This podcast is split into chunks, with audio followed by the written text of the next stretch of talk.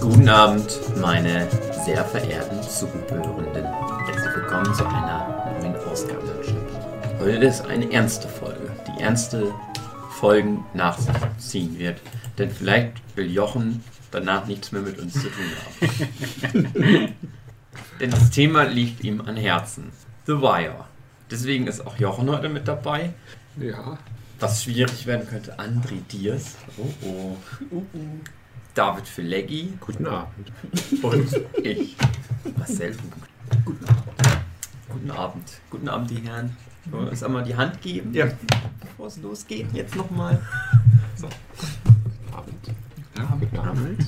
Schönen Tag. Gut. Ähm, Jochen hat im Vorfeld schon gesagt, dass äh, er nicht das alles alleine stemmen kann und Mhm. möchte. Trotzdem würde ich ihm jetzt komplett das Wort überlassen, während ich hier meinen Teller mit äh, Gemüse Zeug. zu Ende esse. Jochen, Der. The Wire? Hot or not? Was denn das? Geht so. ja, es ist ja erstaunlich, dass wir uns hier zusammengefunden haben. Ähm, und mal nicht irgendjemand besoffen ist oder Nackt. es nach Mitternacht ist. Wir oder tanzen nicht. Irgendwie. Ja, es ist eine schöne Stimmung. Es, Okay. es wird doch nebenbei nicht Cards Against Humanity gespielt. Ja, Oder einer tut so, als ob er jemand anderes wäre. also, The Wire. Ähm, ist eine Serie. Stimmt, stimmt. Soweit noch kein Widerspruch. Ähm, ja, gute Frage. Um was geht's in The Wire? Das ist schon mal ein großes Thema. Also, äh, auf den ersten Blick geht's in The Wire einfach mal um Baltimore. Baltimore.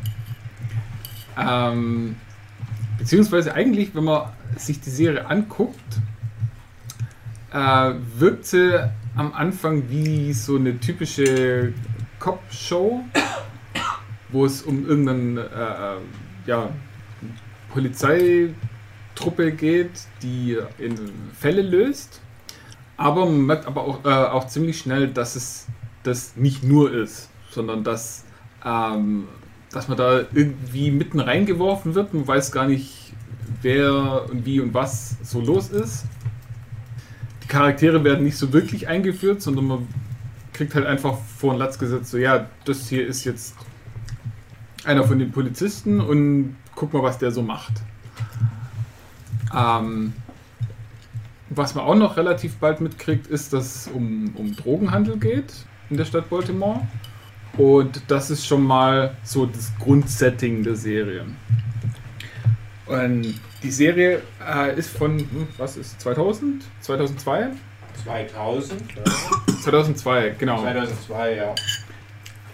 Was auch schon ein bisschen witzig ist, weil die mussten äh, wegen 9-11 ein bisschen was umschreiben. Die ist vor, äh, äh, also Anfang 2001 äh, äh, HBO vorgeschlagen worden und da ging das noch so ein bisschen anders und dann kam 9-11 und dann haben sich auch äh, Dreharbeiten ein bisschen verzögert und dann kam es 2002 dann äh, bei HBO raus. ja, ähm, Showrunner ist David Simon.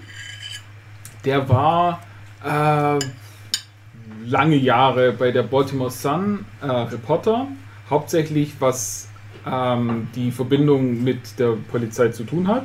Und da hat er auch irgendwann mal, ach, ich habe es mir aufgeschrieben, 85 oder so, hat er den Ed Byrne getroffen, der Polizist ist oder war zu dem Zeitpunkt.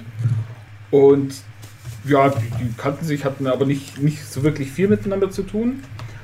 Und dann, ähm, genau, 92 war dieser Ed Burns kurz davor, ähm, bei der Polizei einfach zu kündigen, weil es ihm da zu doof geworden ist. Und wollte da schon Lehrer werden. Und dann kam Simon auf ihn zu und hat gesagt, hey, ähm, ich hätte hier ein Projekt. Wir setzen uns einfach mal ein Jahr lang an eine Straßenecke in Baltimore und schreiben einfach mal auf, was da so passiert. The Corner. Genau, das wurde dann, oder es ist dann die Grundlage zu The Corner. Ähm, also ein, ein Buch erstmal ähm, und aber auch ähm, dann später eine HBO-Serie. Und dieser äh, David Simon, der war auch ähm, da schon, glaube ich, nicht mehr äh, Journalist, sondern war dort schon äh, beim Drehbuch beteiligt zu einer anderen Serie, Homicide, wo es auch um Crime geht. Äh, und hat dort dann auch äh, gelernt, wie man jetzt nicht nur journalistisch schreibt, sondern eben auch, wie man äh, Drehbücher schreibt. Und genau, äh, ähm, diese, äh, damit hat er auch dann quasi schon einen, Fuß bei HBO in der Tür gehabt und hat dann eben denen vorgeschlagen, so hey, äh, wir könnten ja auch The Corner verfilmen. Haben sie dann auch gemacht. Das ist eine kürzere 6-Stunden-Serie.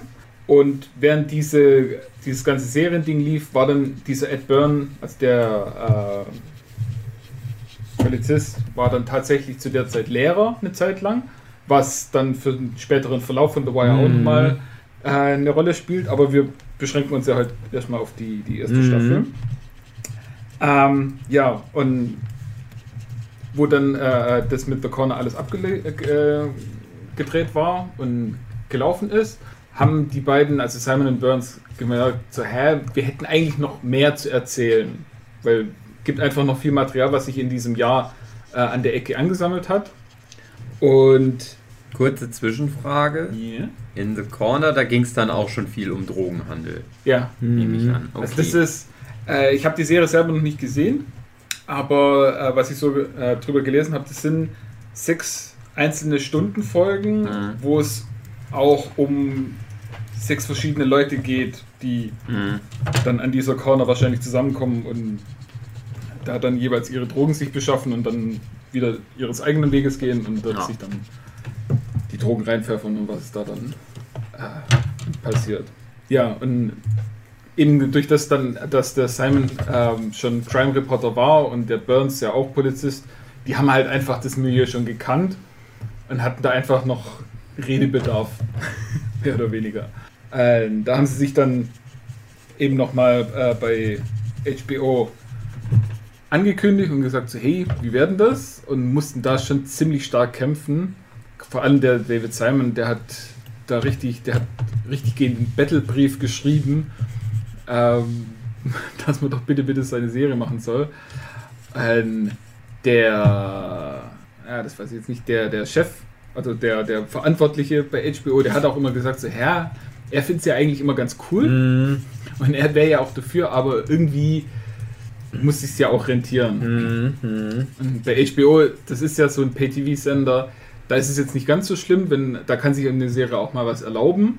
Die muss nicht immer äh, sofort performen, aber das war denen schon wichtig, dass da auch entsprechendes Publikum dafür da, sind, da ist.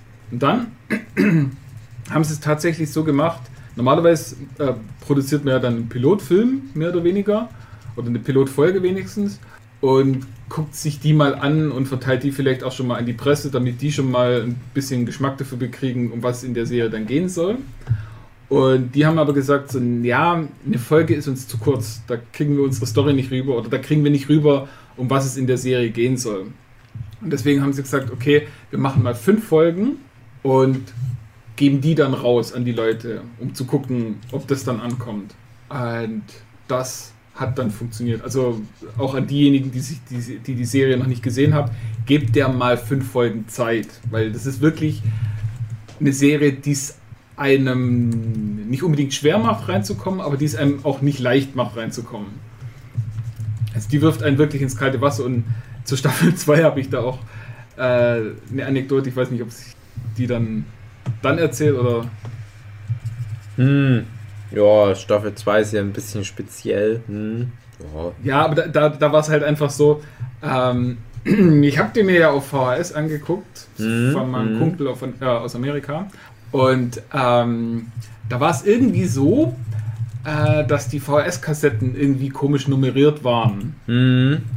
Äh, es sind, glaube ich, 13 Folgen. Und Mhm. da habe ich dann die erste Folge geguckt und dann, warum auch immer, kam dann gleich die zehnte Folge und dann die elfte und dann die zwölfte und die dreizehnte und dann die, erst die zweite.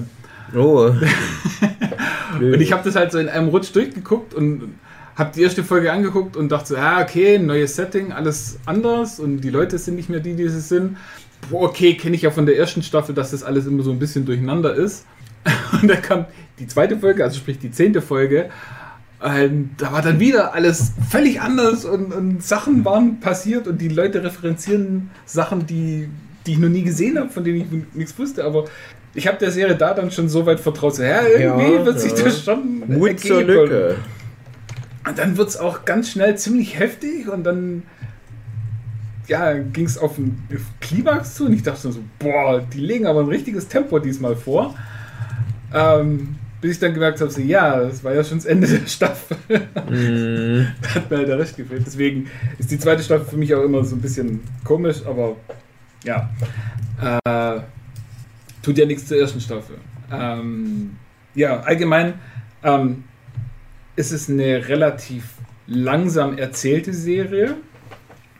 Aber das ist halt der Grund, weil sie sich einfach Zeit nehmen, um ja, wie gesagt, die, die Charaktere nicht so einzuführen, wie man es in normalen Serie einführen würde, dass man die einfach äh, so nacheinander zeigt, so ja, das ist der Typ, das macht ihn aus und so weiter, sondern das ist halt, man merkt von Anfang an, die haben alle eine Vorgeschichte miteinander, also zumindest ähm, Beispiel Bank und McNulty, die haben eine Story miteinander und die Kima und der Lieutenant David, äh, Daniels haben eine Vorgeschichte miteinander.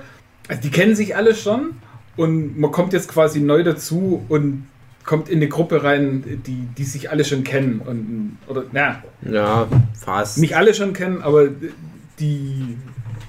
Manche Leute untereinander kennen sich schon. Es ist halt so richtig auszugsweise, du wirst einfach reingeworfen in den ihren Alltag einfach. Genau. Es ist halt authentisch in dem Sinne, dass da halt nicht so Exposition-Dump erstmal auf mhm. dich abgeladen wird. Und gerade bei Staffel 1 hast du es ja noch relativ einfach reinzukommen, weil es ja im Wesentlichen zwei Seiten gibt. Du hast ja die Street, genau. wo halt dann die ganzen Drogensüchtigen, die Drogendealer sind. Ja, die mhm. Chefs bei den Drogendealern, die nochmal irgendwie so ihr, ihr eigenes subkulturelles Ding fahren. Und da habe ich am meisten Probleme am Anfang gehabt, weil ich halt auch die Strukturen nicht kannte. Mhm. Aber das ist ja gerade der Witz, du lernst es ja. Aber ja, wie du schon sagtest, man braucht eine Weile, um reinzukommen. Und ich glaube, das ist genau die Zeit bei mir gewesen, die ich brauchte, um zu verstehen, wie da die Hierarchie ist bei diesen ganzen Gangstern in Anführungsstrichen. Mhm. Die haben ja ihre, ihre ganz eigene Berufsethik, sage ich mal. Und bei den Polizisten weiß man ja so in etwa, wie sowas funktioniert. Und bei den, bei den Gangstern ist es ja schon so, dass die Leute sich wirklich untereinander alle kennen. Das ist ja ein fest ja. eingefahrenes System. Das ist ja praktisch auch wie eine Firma, die da ihr Produkt verkauft. Das ist ja auch mal so eine Metapher, die immer wieder eingebaut wird. Bei den Polizisten sagen sie aber immerhin, das ist unser Einstiegspunkt. Der Punkt, wo diese Taskforce gebildet wird. Und da treffen ja auch Leute neu aufeinander. Und dann ist so ein bisschen dieses, hey, wir schauen jetzt diesem Hauptcharakter, in erster Linie natürlich der McNulty, über die Schulter, wie er halt jetzt auch diese anderen Leute kennenlernt. Ein paar kennt er vielleicht mhm. schon, aber das ist jetzt für uns ein authentischer Grund, nochmal kurz darauf einzugehen, was diese Figur ausmacht, was jene Figur ausmacht und so weiter. Genau. Also die fängt ja äh, in, mit der Gerichtsverhandlung von einem gewissen D'Angelo Barksdale, mhm. den anscheinend niemand so wirklich kennt. So ein, ja, nicht ganz, äh, ganz kleiner äh, Drogendealer, also schon ein bisschen äh, eine höhere Liga, aber immer noch ziemlich weit unten, was, was die ganze Sache anbelangt. Ähm, der hat wohl, äh, also ah, da muss man so viel ausholen, damit es logisch ist. Äh, es gibt in Baltimore zwei große äh, Hochhausergebiete, das sind die Towers. Und dann gibt es noch die, die, die Low-Rises oder die Pits. Flachbauten. Flachbauten, genau. Äh, wo halt so die ärmere Schicht sitzt. Und dieser D'Angelo, der war quasi ähm, ja so, so mittleres Management, was Drogenverkauf angeht, mhm. in den Towers. Und da gab es dann dummerweise Stress und äh, es ist dummerweise eine Wache, glaube ich, erschossen worden. Und die Serie startet eben mit ihm äh, als äh, seine Gerichtsverhandlung. Und man merkt ziemlich schnell, dass da äh, äh, ja? Nee, ja, also ich reiche nur einmal in die, in die Mitte, falls jemand. Ja, Genau. Also er merkt ziemlich schnell, dass da Zeugen gekauft worden sind und dass da ähm, ja, manipuliert worden ist, dass er halt nicht ähm, verknackt wird. Und der McNulty sieht halt, sitzt auch mit als Polizist in der Gerichtsverhandlung und sieht halt, wie so die Spezies, die er so kennt vom Drogenhandel, dass die da auch mit drin sind. Allen voran Stringer Bell, mhm. gespielt von Idris Elba. Mhm. Ähm, und ja, das ist schon, ja, äh, nicht jetzt wirklich freundschaftlich, aber die kennen sich untereinander und die wissen ganz genau, der eine hat Dreck am Stecken, der andere sucht den Dreck am Stecken, aber er findet ihn nicht. Und deswegen können sie so ein bisschen miteinander schäkern. Die sprechen auch, glaube ich, gar nicht miteinander, aber schon allein über Blicke sieht man, dass äh, der Stringer Bell sich freut, dass die Angelo freikommt und dass es den McNulty ziemlich anpisst, aber dass McNulty zumindest anerkennen kann, wie gut es ist, dass die, äh, die Zeugen so bestochen haben und, und dass das alles so läuft, wie die sich das vorgestellt haben, zollt er ihnen zumindest dahingehend Respekt. Er ist natürlich angepisst, weil Mhm. sollte natürlich nicht so sein. Und er ist dann so angepisst, dass er äh, nach der Verhandlung mit dem Richter spricht und sagt so, hey, hier, die Leute sind doch alle gekauft worden, warum lässt du dich eigentlich so verarschen? Und der Richter meint, ja, kann ich ja nicht wissen. Wer, wer, wer war denn das überhaupt? Die Angelo sagt mir nichts, Barksdale sagt mir nichts. Ähm, sagt, sagt McNulty, okay, das ist der Drogenboss, der die, die Towers besitzt, mehr oder weniger, da seine, sein Drogenimperium drin hat und die Pits eben auch. Und keiner weiß, wer dieser Barksdale ist. Und dann sagt der Richter, okay, dann äh, stellt mal ein Team zusammen, um rauszufinden, wer das eigentlich ist und ja, wer hier die Zeugenbeeinflussung macht. Und das bringt eben den ganzen Stein ins Rollen. Mhm.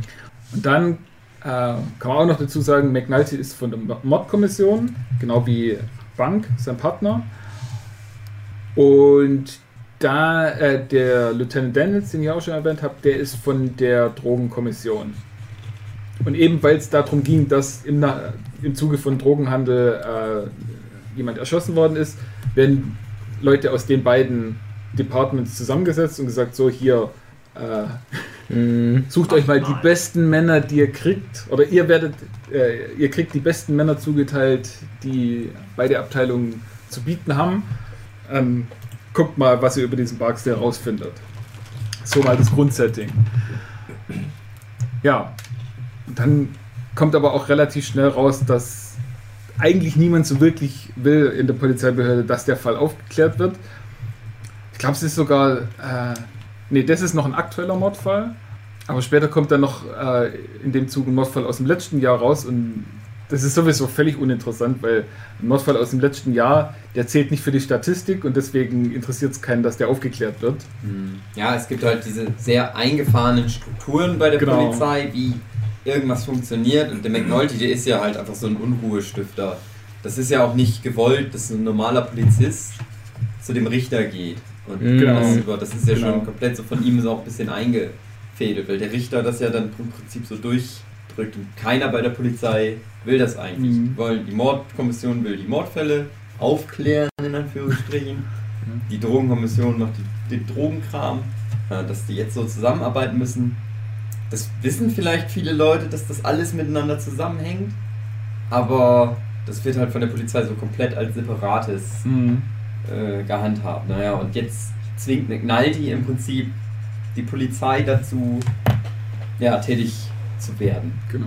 Er ist dummerweise ein ziemlich guter Mordermittler und weil er jetzt für das andere abgestellt wird, müssen jetzt der Rest von der Mordkommission muss jetzt sein äh, die, Sachen, die Fälle, die er halt hinterlässt, müssen die jetzt auch noch machen und die sind eh überarbeitet und alles ist scheiße. Also McNulty macht sich gar keine Freunde mit der Aktion. Ich habe das früher immer nicht verstanden, weil du kennst andere Cop-Shows, sage ich Mhm. jetzt mal, wo Plots vielleicht ähnlich anfangen und das sind ja dann die Helden wirklich immer die Helden. Das ist dann maximal Mhm. so, dass der Chef die nicht mag, weil die so viel Kollateralschäden an, anstellen. Ne? Also siehe Lethal, äh, äh, nicht Lethal Lethal, Lethal Weapon, ja, zum Beispiel. Ja, Äh, Bruce Willis in sämtlichen Rollen. Genau, und dann, ah, sie sind ein gottverdammter Held, aber sie müssen sich zusammenreißen.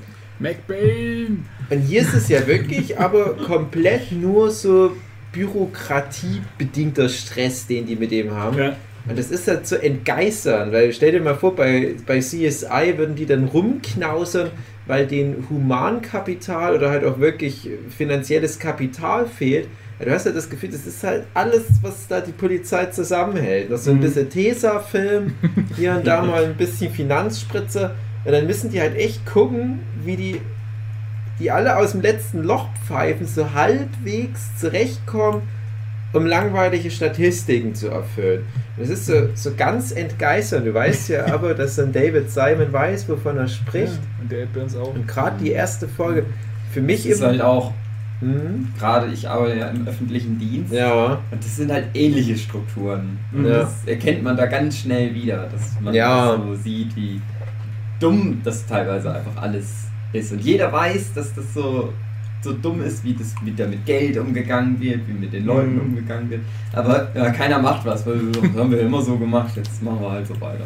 ich kann ja mal ganz kurz noch, noch einhaken, weil es ist für, für den Inhalt nicht so relevant, aber ich finde für mich fast die, die prägendste Szene, ich glaube sogar noch in der ersten Folge, vielleicht in der zweiten Folge, wo die die, Bericht die Kira. Ja. genau, die Kira muss einen Bericht abtippen, also die lesbische Polizistin, die Sonja Sohn, glaube ich, spielt die, Mhm. man kennt die vielleicht mittlerweile eher aus so Marvel-Serien, aber die hat da eine der Hauptrollen Mhm. und muss einen Bericht abtippen und auf einer Schreibmaschine macht die das aber. Im Jahr 2002, es spielt ja etwa Mhm. Ja. zur Echtzeit.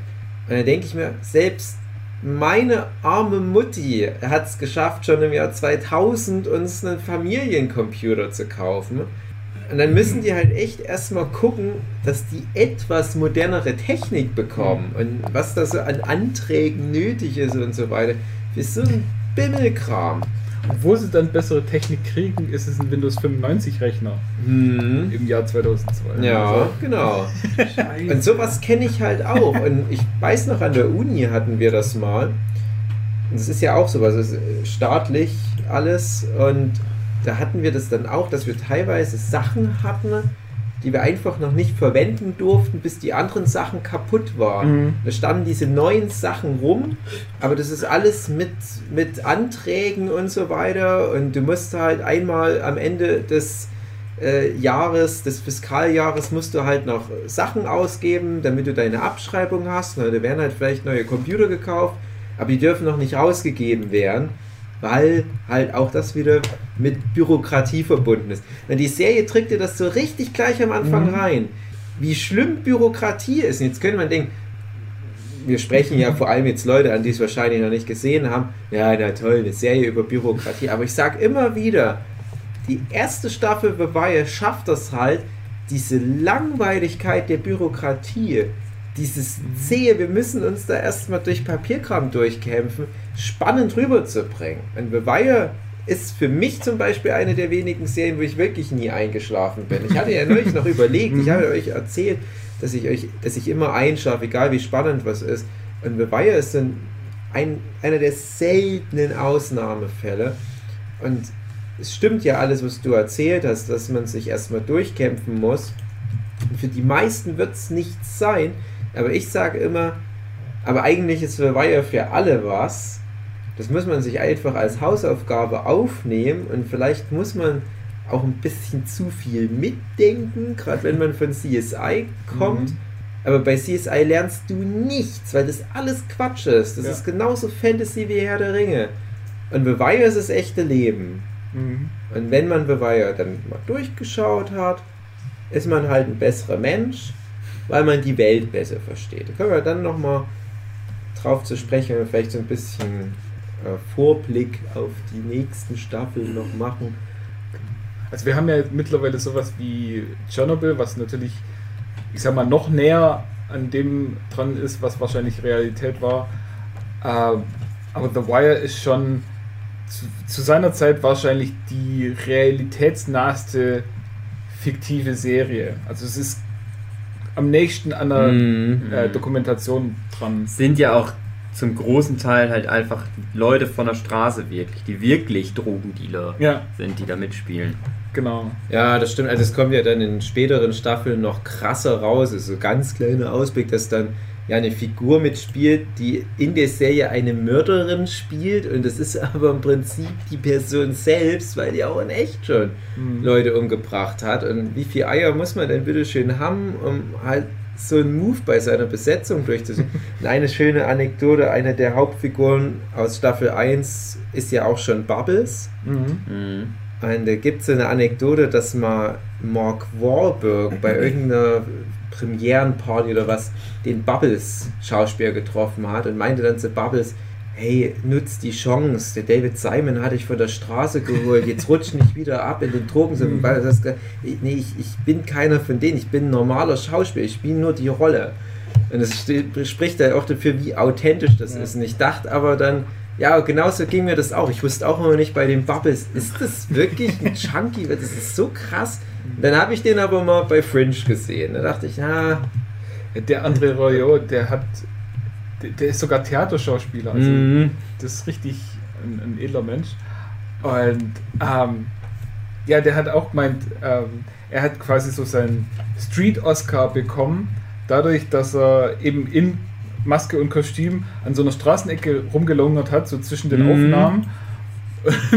Ihm dann so ein Junkie entgegengekommen ist und der bloß gemeint hat, also hat ihm so das Päckchen in die Hand gedrückt und gesagt so, hey, ich glaube, du brauchst es eher als ich.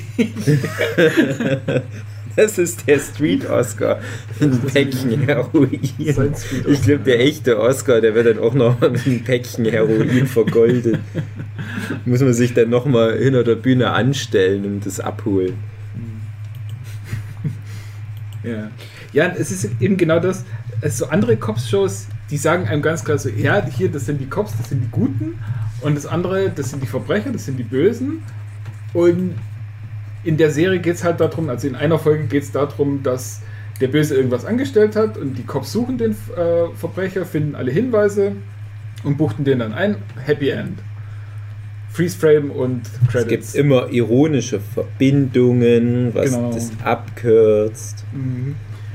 Und bei The Wire ist es halt alles nicht so. Und eben bei, bei Cop-Shows ist es auch so, ähm, da fühlt sich die Polizeitruppe immer schon fast persönlich angegriffen, dass jemand es Mhm. wagt, in ihrem äh, Bereich da äh, ein Verbrechen zu begehen und die sitzen dann alle da und machen freiwillig Überstunden ne? oder Mhm. setzen halt einfach hier äh, alles in Bewegung und so, ah, wir müssen den Verbrecher bekämpfen, um unsere Ehre zu retten. Und bei The Wire, okay, der McNulty, der geht so ein bisschen in die Richtung, aber auch nicht wirklich. Aber alle anderen Cops, die machen halt einfach von 9 bis 5 ihren Job und das war's dann, Stempeluhr raus und ab dafür. Wie es halt wahrscheinlich ein Großteil der Leute Mhm. tatsächlich macht. Also die manche Sachen gehen natürlich immer mit, aber so ein Großteil von der Polizeiarbeit würden sie auch sagen, so, ja, okay, aber Ja, wahrscheinlich. Feierabend, dann interessiert mich auch nicht.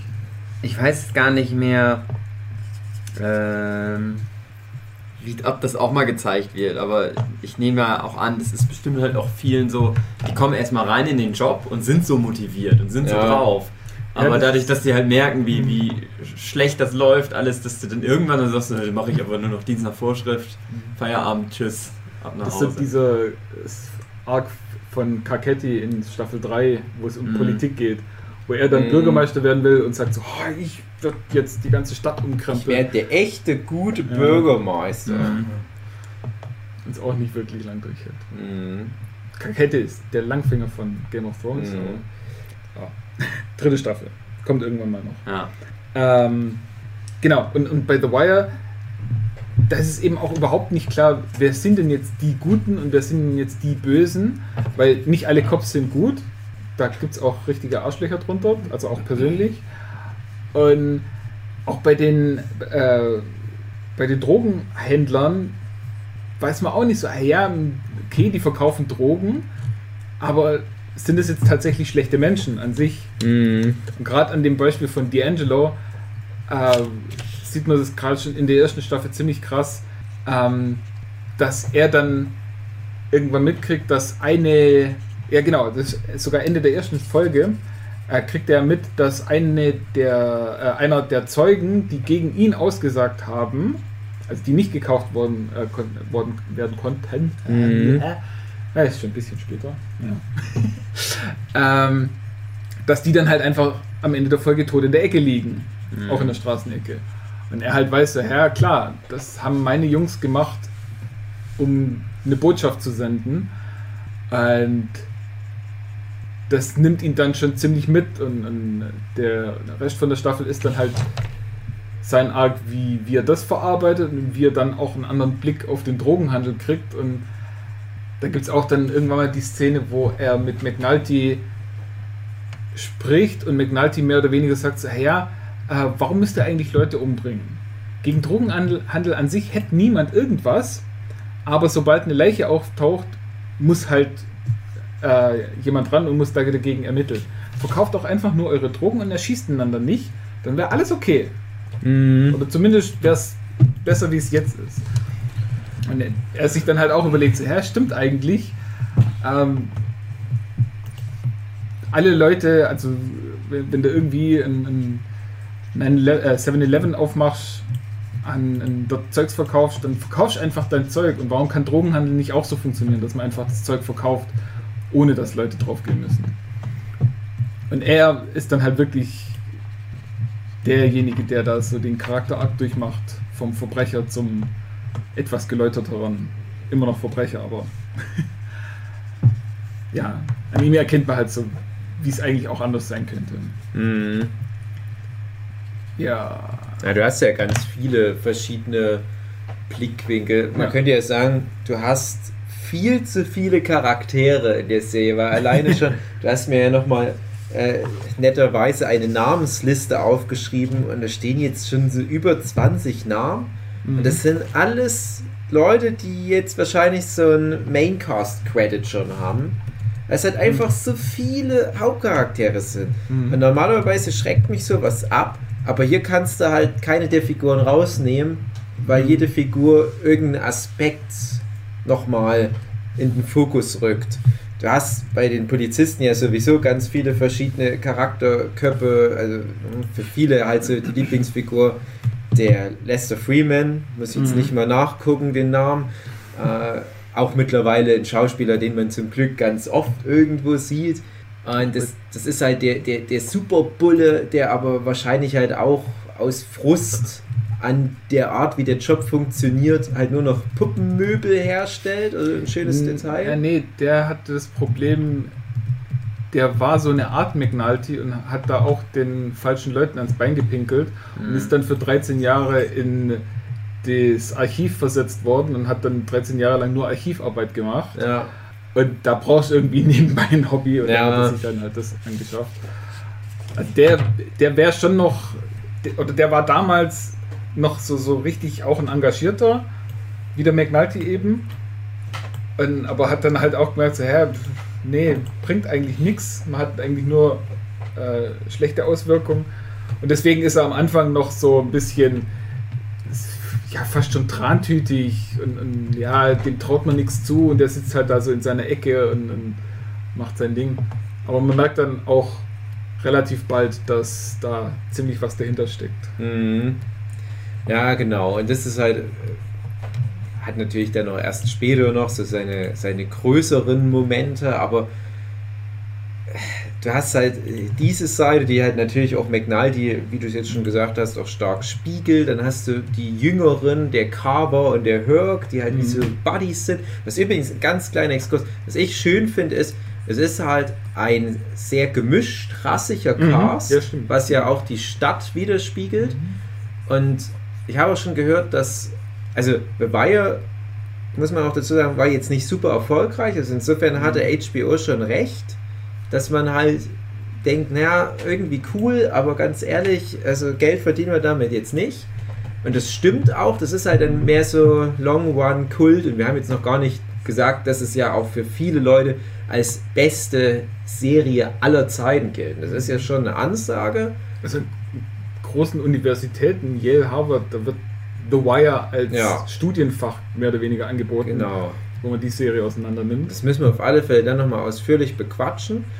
Und der eine Punkt ist aber interessant, weil wohl in der schwarzen Community war ja doch sehr erfolgreich Mhm. war. Also auch als es halt noch gerade im Fernsehen lief und dann nicht erst äh, im, im Long Run dann noch auf DVD und so weiter, dass dann halt die Leute sich das halt per Mundpropaganda empfohlen haben oder weil sie halt Nerdship Podcast hören, dann gucken sie es noch an. Sondern da war es wohl wirklich schon so, dass vor allem in Baltimore natürlich die Leute alle in großen Fernsehgruppen sich das angeguckt haben. Vielleicht wird das das Problem, weil das zählt ja dann nur als eins bei der Einschaltquote. Und bei dem Cast spiegelt sich das auf alle Fälle wieder. Und ich finde, und ich will jetzt nicht irgendwie rassistisch klingen, aber ich finde, dass das für mich der beste Cast mit vielen Schwarzen ist, weil ich auch finde, dass da jede der Figuren einfach so viel eigenen Charakter hat, ohne zum Beispiel jetzt der Quotenschwarze zu sein.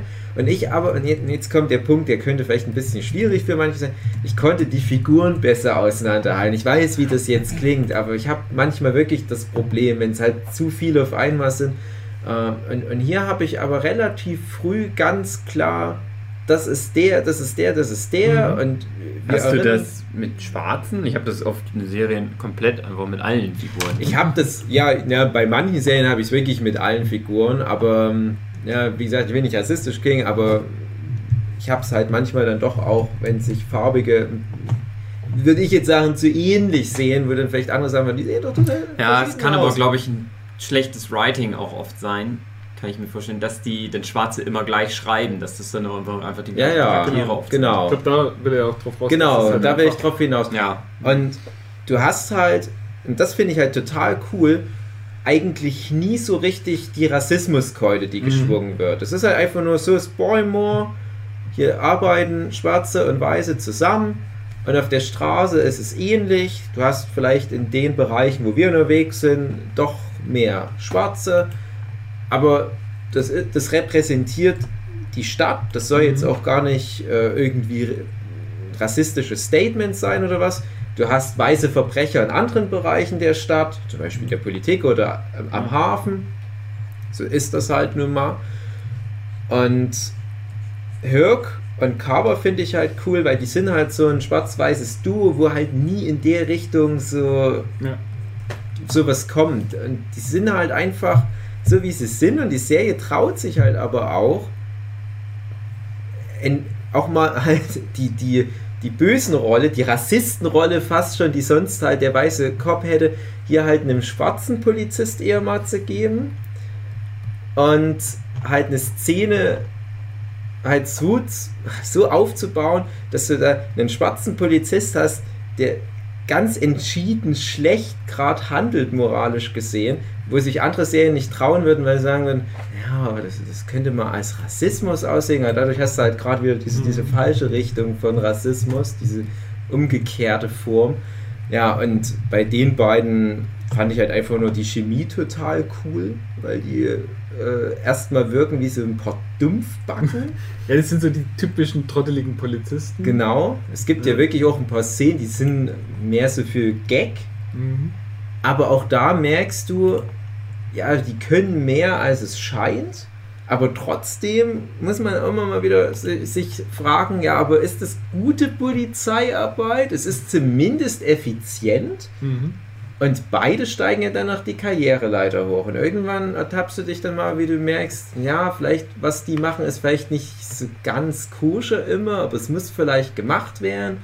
Und so geht es ja bei vielen Figuren irgendwann mal in so eine Mhm. Richtung. Und wie komplex die aber am Ende der Serie beide sind, im Vergleich zu diesen ersten Szenen. Ja. Also gerade in der ersten Staffel war doch auch so eine Szene, wo die ihr Kellerbüro einrichten und müssen so ein Sofa zur Tür reinbringen Ja, ein Tisch, ja. einen Tisch Mhm.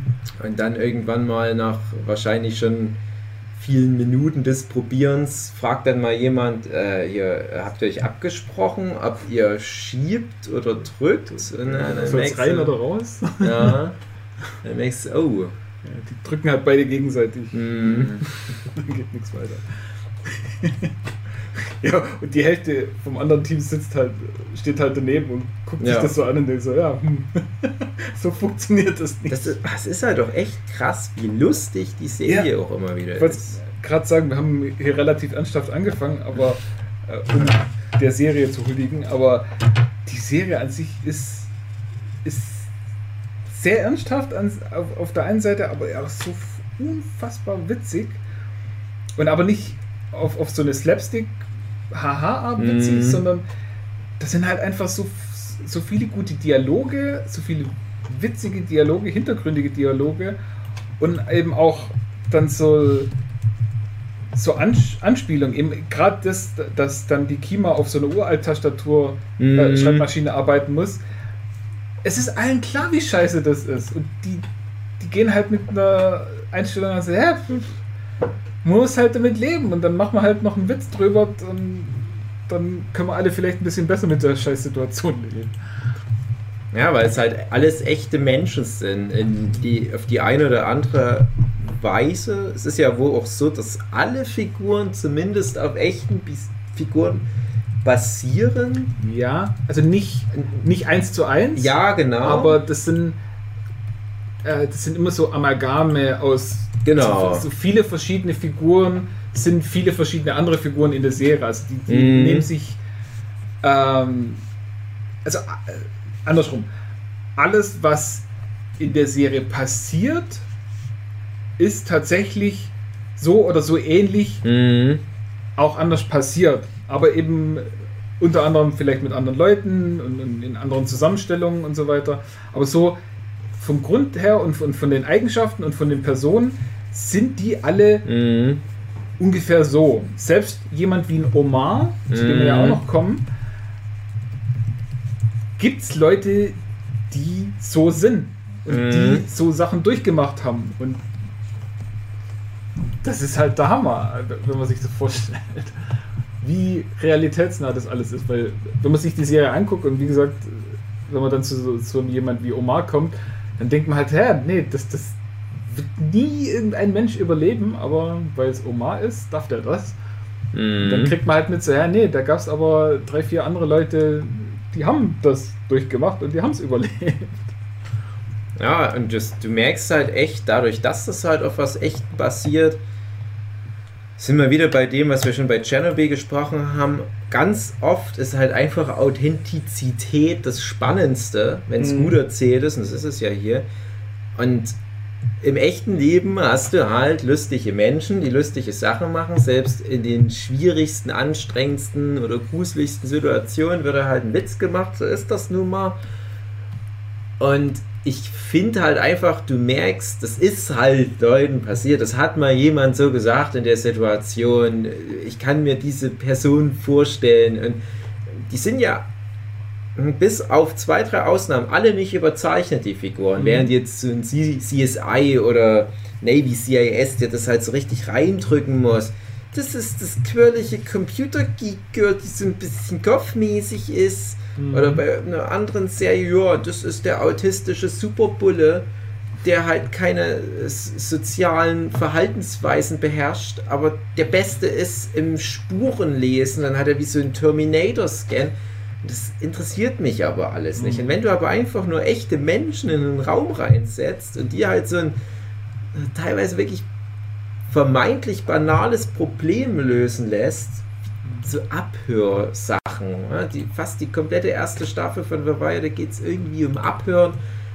Und die Polizisten sind sogar noch in einem anderen Raum, in einem anderen Viertel der Stadt als die Bösen in Anführungsstrichen. Aber durch diese ganzen soziodynamischen Sachen, die dabei entstehen, ist es halt unterhaltsam. Und dann ist es halt auch häufig einfach lustig, was da passiert. Und das hat mich halt bei der Stange gehalten. Deswegen kann ich es halt alleine schon daher empfehlen und habe auch nicht so die Befürchtung, dass die Leute dann relativ früh auschecken. Weil ich glaube, das ist was, das müsste eigentlich bei allen Menschen funktionieren. Aber ich glaube, man muss halt einfach auch sich darüber im Klaren sein, das ist nicht so nebenbei mal laufen lassen Mhm. Format. Also, Also du kannst dann, wirklich aufpassen. Du kannst nicht Zumindest dann nebenbei Staubsaugen oder so. Mhm.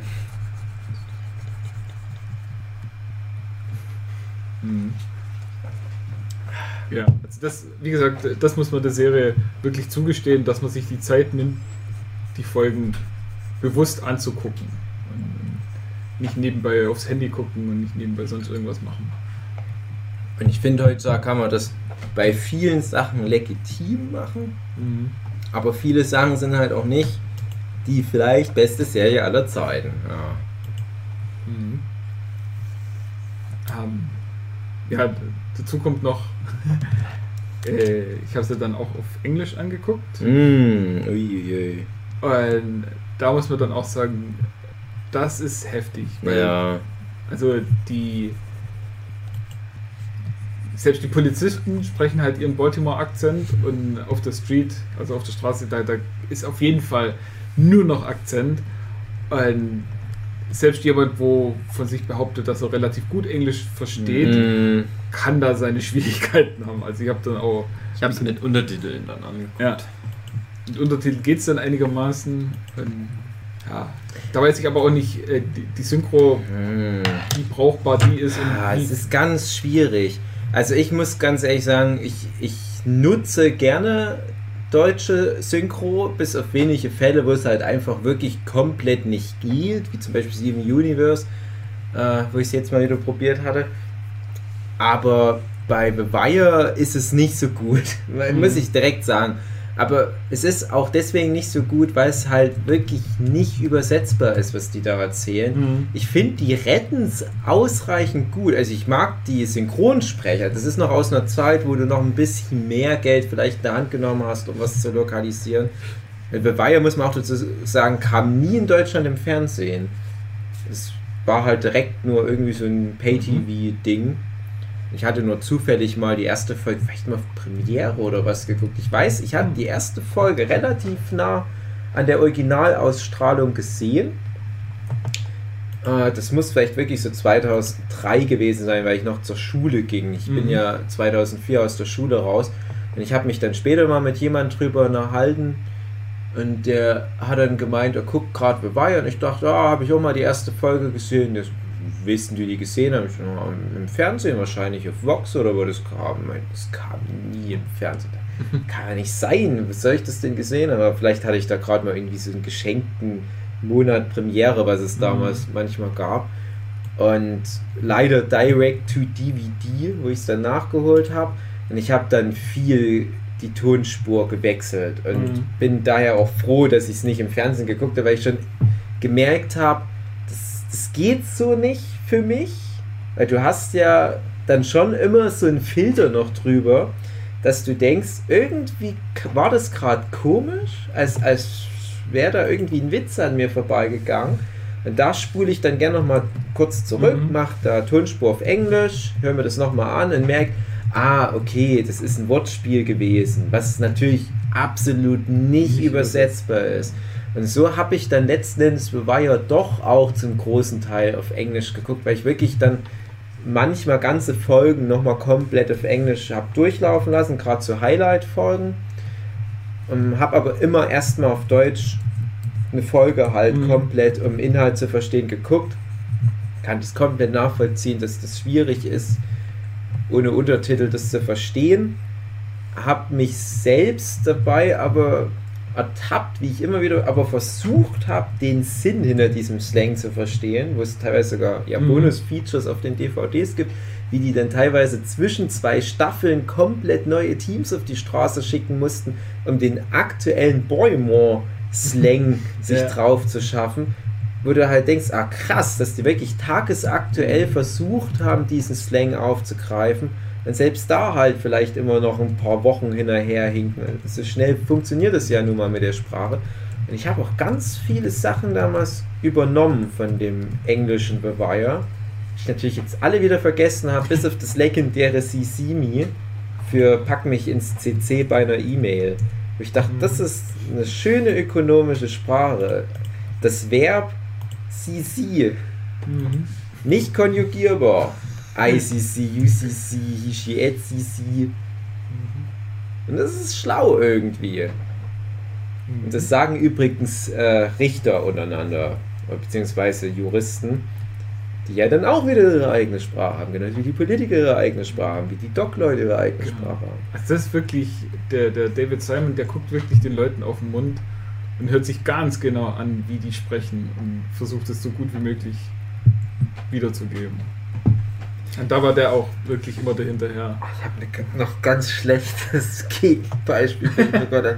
ähm, also, mh, ja, also das stimmt Mhm. auf jeden Fall, aber es ist jetzt kein großer Spoiler. In Staffel 2 hat McNulty mal eine verdeckte Ermittlung. Mehr sage ich dazu nicht. Ihr wisst vielleicht schon, was ich meine. In einem Haus, wo primär Frauen arbeiten. Na, ich will nicht spoilern. Das ist eine der schönsten Szenen der Serie. Er nimmt diesen Job sehr ernst, muss man sagen. Es ist ein sehr guter Polizist. Sehr, sehr gut. Und es ist ganz furchtbar, so fast schon, es bricht regelrecht mit dem Erzählfluss, wie furchtbar das auf Deutsch ist, weil der da einen, einen Franzosen spielt. Und das geht dann immer so, oh, ich bin äh, McNall- äh, Entschuldigung, ich meine François Baptiste. So, irgendwie so geht es dann die ganze Zeit. Und es ist wie so ein Asterix und Obelix-Sketch. Und dann habe ich das halt nochmal auf, auf Englisch geguckt. Ist das ein Texaner oder was? Mhm. Und das funktioniert völlig anders. Und das ist im Deutschen wirklich wie aus so einer schlechten Comedy. Also, Ja, sch schlecht nicht, aber als, als wäre es irgendwie aus, aus Psych Mhm. oder Monk oder sowas. so einer Krimi-Comedy. Ach, ja, hm. Ja, gerade der McNulty Dominic irgendwas äh, ist Dominic ja Brite. West. Mhm. Dominic West, genau. Ist ja Brite und der hat sich versucht, diesen Baltimore-Akzent drauf zu schaffen und funktioniert halt aber auch nicht. Und, und das sagen ihm dann auch immer die ganzen Leute.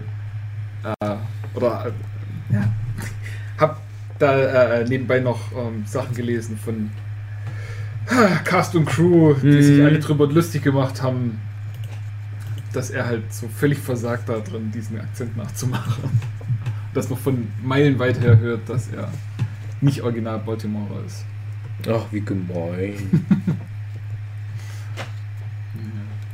Irgendwann wird man eine, eine weltbewegende Once-in-a-Lifetime-Serie im Erzgebirge gedreht und dann gucke ich da auch so herabschätzend drauf und sage, das, das sprechen wir nicht. Oh du, äh, im Schwäbischen haben wir das genauso. Es gibt die Serie Die Fallers, die meine Eltern gern anguckt haben. Äh, das sind auch alles ganz furchtbare, ganz furchtbar Schwäbisch. Aber nicht wirklich. Und ein einziger, der kann richtig Schwäbisch. Und da sagen sie immer, ja, das ist der Einzige, der es kann. Mhm. Alle anderen, das ist so gecastetes Schwäbisch. Naja, Ich finde es immer ganz schwierig. Man, man hört es ja oft, gerade bei den Amis, wo die ja extrem mit ihren äh, Dialekten da immer arbeiten müssen. Kriege ich das ganz oft mit, wie dann Schauspieler in Interviews erzählen, wie sie versucht haben, diesen und jenen Dialekt sich drauf zu schaffen. Und ich denke mir, oh, das, das kriegst du alles im Deutschen nicht mit, diese ganzen Nuancen. Also wenn du es in der deutschen Lokalisierung anguckst. Nein, ich gucke aber ja nichts Deutsches und weiß nicht, wie es da ist, wenn da irgendwelche Bayern Norddeutsche spielen. Ah nee, es war so.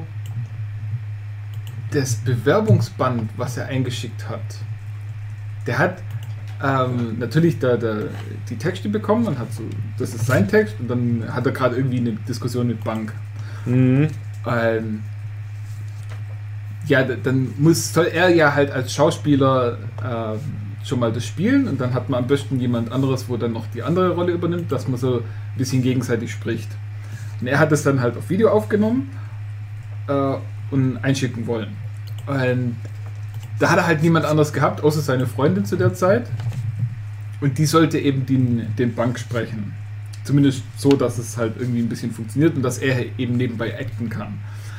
Und da hat er dann diesen Baltimore-Akzent probiert und seine Freundin hat so lachen müssen, dass es nicht funktioniert hat. Dann hat er gesagt, so, okay, Freundin, geh mal raus. Und dann spricht er seinen Text und lässt dann Lücken für den Text, wo dann Bank sprechen Mhm. würde. Und hat dann einfach dieses Tape eingeschickt. Und die haben sich dann wirklich drüber lustig gemacht, wie, wie, wie er halt einfach immer nur so sein Acting macht und dann wartet, bis jemand anderes, dann hoffentlich jemand den, den Text vorliest. Und dann wieder die nächste Zeile und dann wieder wartet. Und das sei anscheinend so lustig gewesen, dass die Leute gemeint haben, ja okay, den können wir nehmen. Aber Oh. macht es mal ein bisschen runter mit dem Baltimore Mm, Das funktioniert nicht. ich wahrscheinlich nicht raushören. Also, ich habe jetzt nicht gewusst, dass das ein Dritter ist, Dominic West, weil ich kenne den halt aus. Also, das erste, wo ich ihn gesehen habe, war, glaube ich, bei Wire. Mittlerweile ist er ja auch schon ein Star. In ironischerweise die größten Stars, die Wire hervorgebracht hat, habe ich dann immer so jetzt mal wieder überlegt. Ja, schwierig, wer Platz 1 ist. Ja, vielleicht Idris Elba auf Platz 1. Mhm. Ja, was ja jetzt auch vielleicht mehr so Breakthrough-Character ist in Staffel 1, weil du das Gefühl hast, sein Charakter, also Stringer Bell, ist ja auch nur die Nummer 2 bei den Verbrechern. Mhm. Ich weiß nicht, ob es dem auch geschuldet war, dass er vielleicht dann noch mehr Screentime bekam, also ob es dem geschuldet war, dass er halt einfach so eine eindrucksvolle Gestalt hat und ist, der Idris Mhm. Elba, der ja auch Brite ist, wenn ich mich Ja. nicht irre. Haben sie auch gesagt, wo die zwei dann zusammen waren und ihr, in ihr Britisch verfallen sind, alle drumherum auf riesige Augen. Mm, Ach, ja, das kann ich mir schön vorstellen. Ja, und dann hast du ja Michael B. Jordan in der ersten Staffel noch Mhm. dabei. Und das ist ja mittlerweile wirklich krasser Weltstar. Er Ja. hat ja jetzt auch sehr viel äh, Praise bekommen, weil er zum Beispiel den Killmonger gespielt hat in dem Black Panther. Weil dann war er jetzt auch der, der Sohn von Apollo Creed in den Creed-Film. Den Fan Force Game war auch dabei. Ja, genau. Also das ist schon ein krasser Typ, Michael Mhm. B. Jordan. Oh, Film, den ich sehr gerne mag mit ihm, ist Chronic oder Chronicle, ich weiß es nicht genau, dieser Found-Footage-Superheldenfilm. Und da ist er ja noch so ein, so ein kleiner, dünner Junge. Und dann denkst du, wenn du dir jetzt die Sachen mit ihm anguckst, so viel Zeit ist da nicht vergangen. Was, was der da für eine Sascha Huber-Diät gemacht hat. Krasser Typ.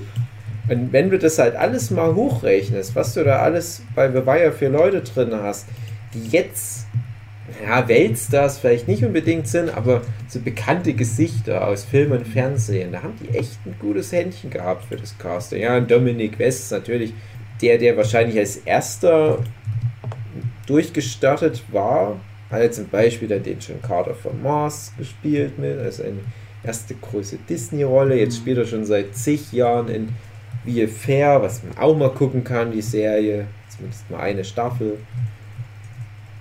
Ja, hast halt in den ganzen Nebenrollen dann auch Leute, die jetzt in allen möglichen Marvel-Serien mitspielen, weil die Mhm. wahrscheinlich große Fans sind.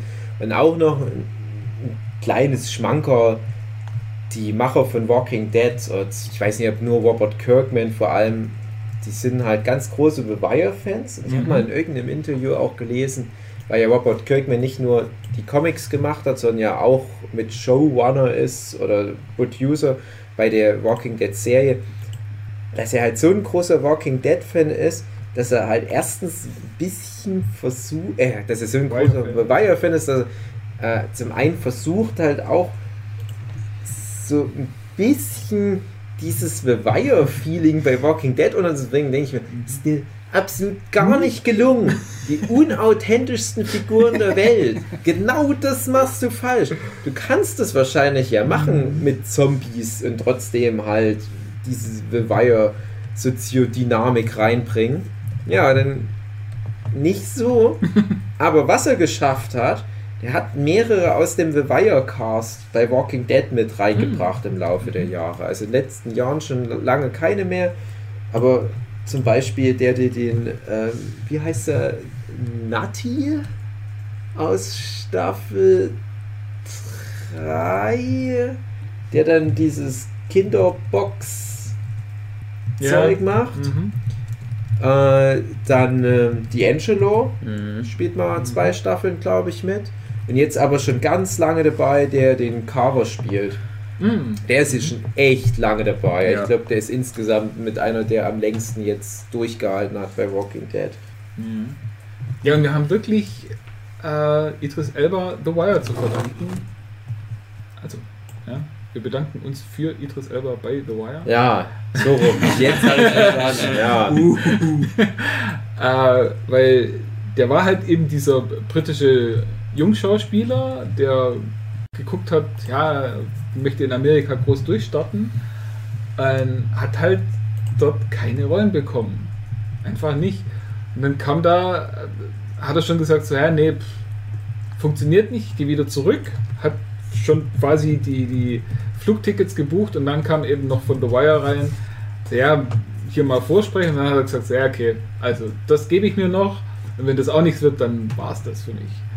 Dann hat es geklappt und deswegen haben wir Idris Elba. ja. Coolste Mensch der Welt wahrscheinlich. Ja. Ja, und ja. Nix und. Ja. Ja, äh, echt, echt krass. Es ist halt auch wirklich niemand dabei, wo ich dann sage, ah, das ist so ein bisschen cheesy gerade, weil ja auch so viele Amateure mitspielen. Irgendwie haben die das halt gut hingekriegt. Also bei vielen, jetzt auch ein bisschen Vorsprung, bei vielen Leuten habe ich dann auch geguckt, die teilweise erst in späteren Staffeln eingeführt werden, was die dann danach noch so gemacht haben. Die haben wirklich nur diesen einen Eintrag bei IMDb, The Wire, wo ich mir denke, wie, wie krass, also gerade in Staffel 4, die Kinderschauspieler, Ja. die ich echt richtig krass fand. Es sind nur einige von denen, die haben halt nur das gemacht. Und dann denke ich mir, wie furchtbar schlecht viele Kinderschauspieler vor allem sind, wie, wie, wie furchtbar wenig die in ihren Schauspielkursen lernen. Und teilweise mit zwölf Jahren vor der Kamera stehen, aber schon sieben Jahre Berufserfahrung haben und trotzdem wirkt jeder Satz total hölzern. Bei Wire holen sie sich irgendwelche Leute von der Straße, du hast ein Eis und 50 Cent, sprich mal die Line. Hey, you nailed it. Also so haben sie es viel gemacht, aber äh, auch der Schauspieler, der Proposition Joe spielt, Mhm. dieser etwas beleibtere, Mhm. äh, der hat eine Schauspielerschule für speziell Jugendliche und Kinder. Mhm. Und von dem haben sie dann auch äh, einiges, was an Jugendlichen darum läuft, mit reinbekommen. Mhm. Ja, cool.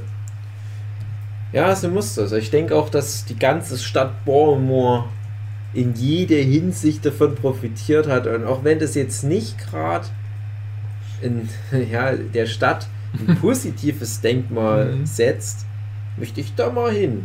Ich Ja. möchte da irgendwann in meinem Leben nochmal dahin und mir einen Hafen angucken, die Corner angucken. Was auch ist, kaufen. Ja.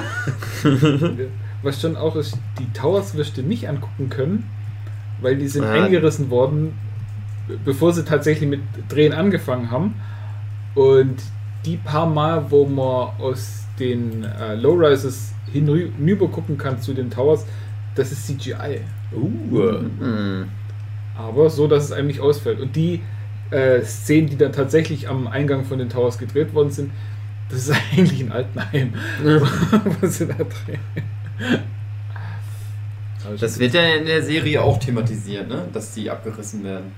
Äh, Oder war das ja, aber ich glaube erst in der vierten Ja, oder fünften später Staffel, mal, ja. ja. Mhm. Ja. Äh, aber was wollte ich gerade noch? Äh, ja, genau, das ist bei äh, den Leuten von Baltimore, die echten, wo da wohnen, ist es eine zwiegespaltene Reaktion auf die Serie, weil auf der einen Seite sagen sie so, Mhm. ja, so schlimm ist es hier doch gar nicht. Es geht doch gut und was macht die Serie hier unsere Stadt so fertig? Und auf der anderen Seite die, wo halt in den Gegenden wohnen, die waren alle stolz drauf, erstmal, dass sie, auch wenn es bloß im Hintergrund mal schön durchlaufen ist, mitspielen durften. Und die haben halt auch alle gesagt, so, ja, das ist, das ist Alltag bei uns. Also das passiert einfach so. Und auch bei den Dreharbeiten haben die ständig gucken müssen, so, ja, pff, jetzt ist mal wieder an der Ecke eine Schießerei, dann gehen wir mal lieber ein bisschen weg davon und drehen woanders mal nebenbei und warten, bis sich dort dann wieder beruhigt hat. Also das war schon, schon auch abenteuerlich. Ja, ich kann mir das halt auch ganz schlecht vorstellen. Also, ich, wie gesagt, ich habe halt nur von, von meiner Seite halt aus da halt den Bezug, ja, das ist für mich halt eine der wichtigsten Serien. Es ist mir egal, wie das aussieht, aber mir würde das viel bedeuten, das wie, was wir ja auch schon Ja. bequatscht hatten, wenn jetzt Leute sich die Treppe angucken, wo der Joker in dem neuen Joker-Film runtergeht.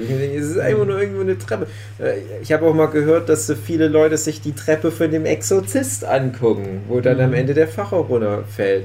Und ich habe das lange nicht verstehen können, so, so diesen Movie-Tourismus, der ja auch richtig gerade am, am Aufgehen ist, wo es ja auch gerade jetzt durch sowas wie Game of Thrones Mhm.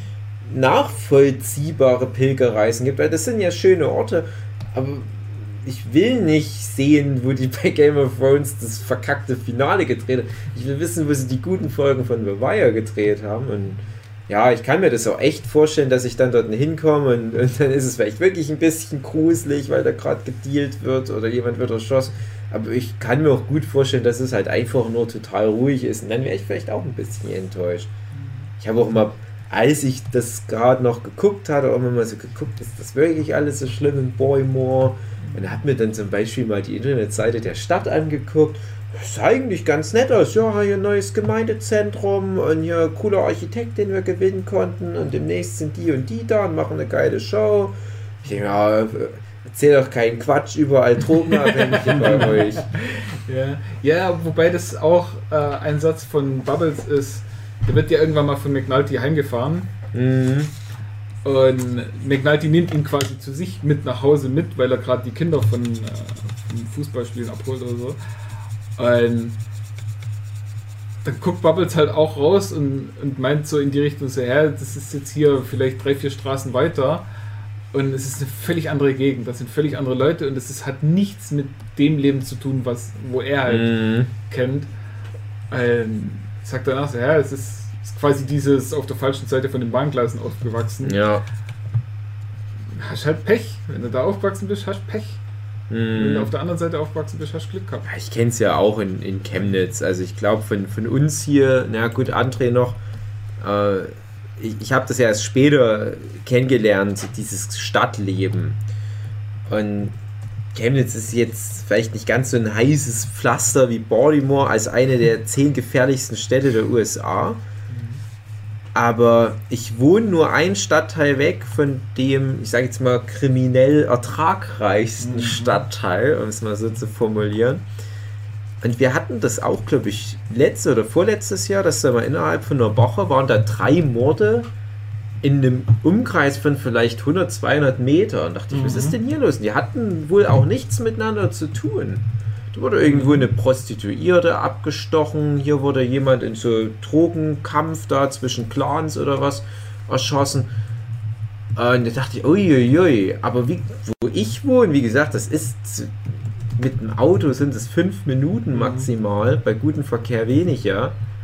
Das ist die absolute Rentnergegend schon wieder. Das hat nichts miteinander zu tun. Und da ist nicht mal ein Bahngleis dazwischen. Du kannst direkt die Straße genau. einfach nur runterfahren.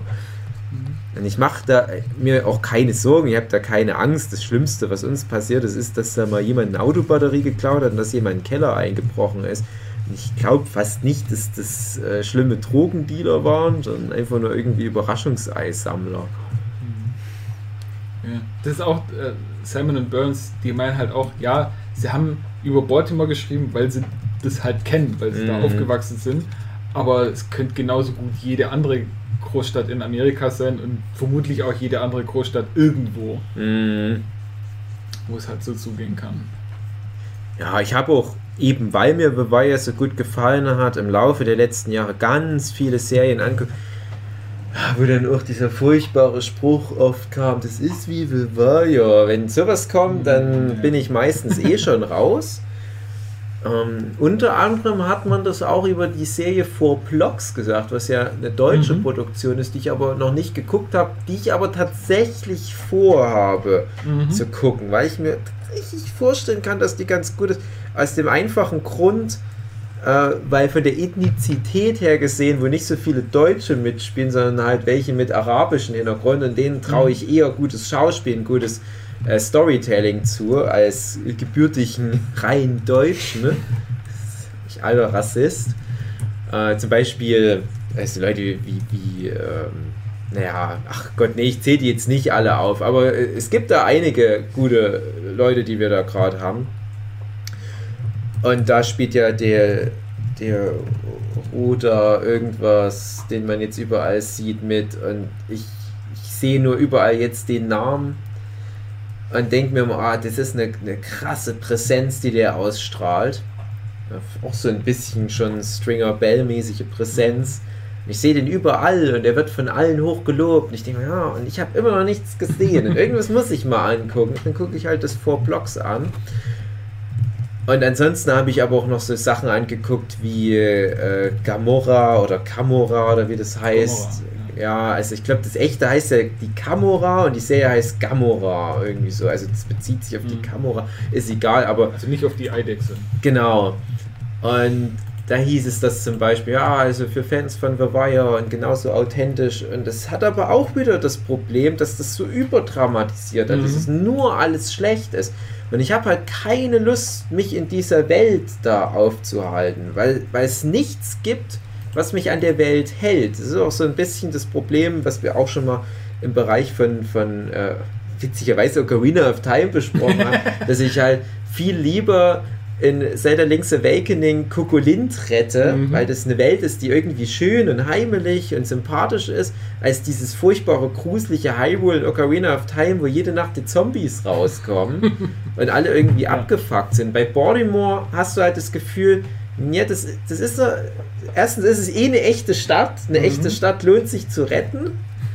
Und du hast doch das Gefühl, es passiert viel Gutes in der Welt von The Wire. Es, ich, ich, Nicht alles schlecht. ja, ich, ich will, dass den Leuten am Ende doch allen gut geht. Bei dem Gamora dachte ich mir, ach nee, werf eine Bombe drauf. Das ist, genau. das ist alles verloren. Ich habe jetzt echt ganz viele solche Sachen angeguckt. Und das, was am. Ja, Carnival Row geht auch in die Richtung. Oh ja, kann ich mir gut vorstellen. Und das, was tatsächlich am nächsten rankam, so an das The Wire-Gefühl, war für mich die Serie The Night Of Mhm. Mit John Turturro als Anwalt, der einen vermeintlichen Mörder als Pflicht, nee, nicht als Pflichtverteidiger, aber als, als preiswerter Anwalt halt Mhm. vertritt.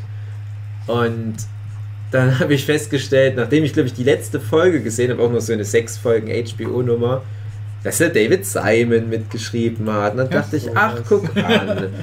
Aber ich muss auch sagen, dass David Simon auch nicht nur Sachen macht, die mir gefallen. Weil ich habe ja dann zum Beispiel auch direkt danach sogar äh, Show Me a Hero angeguckt, auch mit Mhm. Oscar Isaac sogar in der Hauptrolle und äh, John Bernthal hat noch eine große Rolle und echt gut besetzt. Und das ist genau wie The Wire, basiert es halt auf echten Begebenheiten und zwar in äh, äh, Bundesstaat New York. Äh, ich komme gerade nicht auf den Namen des Ortes, was total dumm ist. Und da geht es um einen äh, äh, Sozialbaustreit äh, und Mhm. Bürgermeisterwahlen so in der Dreh rum 90, Anfang 90er Jahre, Ende 80er, Anfang 90er. Yonkers heißt der Ort. Und das ist alles in echt so passiert. Und ich denke, das ist ein genau Schon so Heimspiel das für Thema, ja. ihn. Perfekt. Und es ist eine sehr gute Serie, aber die hat mich dann doch ein bisschen gelangweilt. Mhm. Und ich habe mich aber da gefragt, wenn das nicht nur sechs Folgen gewesen wären, sondern wie The Wire immer weitergelaufen wäre, ob es mich dann mehr abgeholt hätte. Das kann ich schlecht sagen. Ich hatte trotzdem das Gefühl, dass ich bei The Wire einfach von Anfang an gut dabei war. Ja, das ist halt einfach bei The Wire. Ja, es ist. Es nimmt sich einfach die Zeit, es ist langsam erzählt. Also da hätten sechs Folgen einfach nicht gereicht, um Mhm. das zu erzählen. Und durch das, dass sie halt so viel Zeit haben, kann man sich dann auch ähm, die Zeit lassen, das langsam aufzubauen. Also sprich, die, die brauchen ja vier oder fünf Folgen, bevor sie überhaupt an den Punkt kommen, dass sie diese Überhör, äh, äh, Überwachungsabhörtechniken einsetzen dürfen. Mhm. Das ist ja ein Riesengeschieß, um überhaupt mal. Man muss ja äh, erstmal ein, ein, quasi einen Fall aufbauen, den man hat, und dann muss man noch begründen, dass man, um diesen Fall zu lösen, hat man schon alle anderen Möglichkeiten ausgeschöpft und muss jetzt quasi äh, zum äh, Abhören gehen, um noch irgendwie was weiterzukommen, weil ohne Abhören wird es nicht mehr gehen. Und das muss man alles quasi beweisen und muss es dann einem Richter vorlegen. Und selbst wenn der Richter einem ja, zu dem Zeitpunkt noch wohlgesonnen war, ähm, Mm, muss man trotzdem noch äh, ja, die Arbeit reinstecken und muss das zumindest einigermaßen hieb- und stichfest äh, begründen, dass, ja, dass man das jetzt einfach machen muss. Das war schon ein Riesengeschiss und dann, ja, sind sehr dann nochmal vier, fünf Folgen schon fast, ja, ja die, die, die gehen schon immer in die richtige Richtung, aber man hat so ein bisschen das Gefühl, sie gehen einen Schritt in die richtige Richtung und zwei Schritte in die falsche. Und es ist sehr zäh, bis es dann endlich rauskommt, äh, äh, oder bis die dann das mitbekommen, was man als Zuschauer natürlich schon weiß. Weil man weiß ja, Mhm. wie alles passiert ist. Und man freut sich dann richtig, wenn, wenn die auch wieder diesen Schnipsel an Informationen bekommen, der sie dann wieder ein bisschen weiterbringt. Und dann kann es aber wieder zwei, drei Folgen dauern, bis sie den nächsten Schnipsel kriegen. Das ist schon spannend. Also es ist, wie er, wie gesagt, äh, langsam erzählt, aber nicht langatmig. mm. Das ist es halt. Und ich habe halt das Gefühl, bei The Wire hat er irgendwie am meisten geschickt bewiesen, das halt so aufzubauen, dass ich es halt Mhm. Schritt für Schritt verstehe. Und na, kommen wir dann auch noch drauf dazu zu sprechen, wie das halt mit jeder Staffel noch erweitert wird, das Konzept. Und bei diesem Show Me a Hero hat er halt ein ganz anderes System, was er beleuchtet. Hat er auch Politik, was wir auch in The Wire bekommen ab Staffel 3, vor allem ab Staffel 3, aber hat er noch stärker auch dieses Thema äh, Wohnungsnot. Und ich Mhm. hatte immer das Gefühl, wenn The Wire weitergegangen wäre, wäre das noch ein Thema gewesen, Ja. was er behutsam aufgebaut hätte, weil das dann noch offen war, weil The Wire hätte vielleicht, wenn er gedurft hätte, bestimmt zehn Staffeln gemacht, hatte ich das Gefühl. Nach fünf Staffeln war Schluss. Und das Thema lag ihm noch am Herzen. Und deswegen hat er Show Me a Hero gemacht. Und genauso lag ihm wohl noch das Thema mit der Justiz am Herzen, was ja auch nie so richtig Ja. dann final erörtert wird. Und dafür gibt es dann The Night Off. Ja, was alles für Probleme im Justizsystem da vorherrschen. Und das, The Night Off ist halt auch über weite Strecken passiert eigentlich nichts so Krimi-Thriller-mäßig Interessantes. Du Mhm. hast halt am Anfang, Anführungsstrichen, dein Verbrechen. Das ist alles ein bisschen schwierig jetzt, ohne zu spoilern. Und dann ist wirklich ganz viel nur so juristischer Kleinkram. Und, Mhm. und wie man sich da auch verstricken kann und wie halt das System halt einfach seine, seine Fallstricke hat und woran du dich halten musst und wie schnell du das aber auch aushebeln kannst, dass es fast schon gruselig ist, dass dir das halt. David Simon zeige. Guck mal, nur hier muss eine Kleinigkeit schief gehen und der ganze Fall platzt. Das ist ja so wunderbar, der Anwalt von den Barksdales, wie der sämtliche Anklagen und alles mögliche so Mhm. genüsslich auseinander nimmt und sagt, ja, hier, eigentlich habt ihr überhaupt gar keine Beweise. Und, ja, stimmt. Ach, der hat immer eine gute Zeit. Mhm. Finde ich immer gut, dass, dass der auch nie bedroht wird oder so ein Bullshit, was du dann in einer schlechter geschriebenen Serie hättest. Sondern das ist immer, ja, ja das ist irgendwie ein andre, anderes Level von Superverbrecher. Genau. Wir, wir Drogenleute, wir dürfen uns nicht mit dem anlegen. Das ist ein Superjude. Ja. Es ist halt auch tatsächlich, er weiß ja ganz genau, für was für Leute er arbeitet. Und Ja. immer dann, wenn es um dieses Thema geht, sagt er dann so, ja, und ich gehe dann mal raus und höre nichts da davon. Mhm. Redet ihr eure Sache und ich habe da damit nichts zu tun. Ist schon Auch eine angenehm überzeichnete Figur, aber wird wahrscheinlich auch genau solche Ja, ja. Typen geben. Also ich finde es da halt immer echt, echt sehr lustig auch. äh, wie unsere ganzen Drogenfreunde da halt ihre verschiedenen Persona in verschiedenen Kontexten immer wieder abrufen. Wie ja jeder Mensch in verschiedenen Situationen anders funktioniert. Hast ja ganz speziell natürlich bei Stringer Bell, wo sich dann noch der krasse Twist in Staffel 1, Folge 6 oder so noch ergibt, dass der ja noch so BWL-Zeug studiert Das nebenbei. Eine der geilsten Szenen.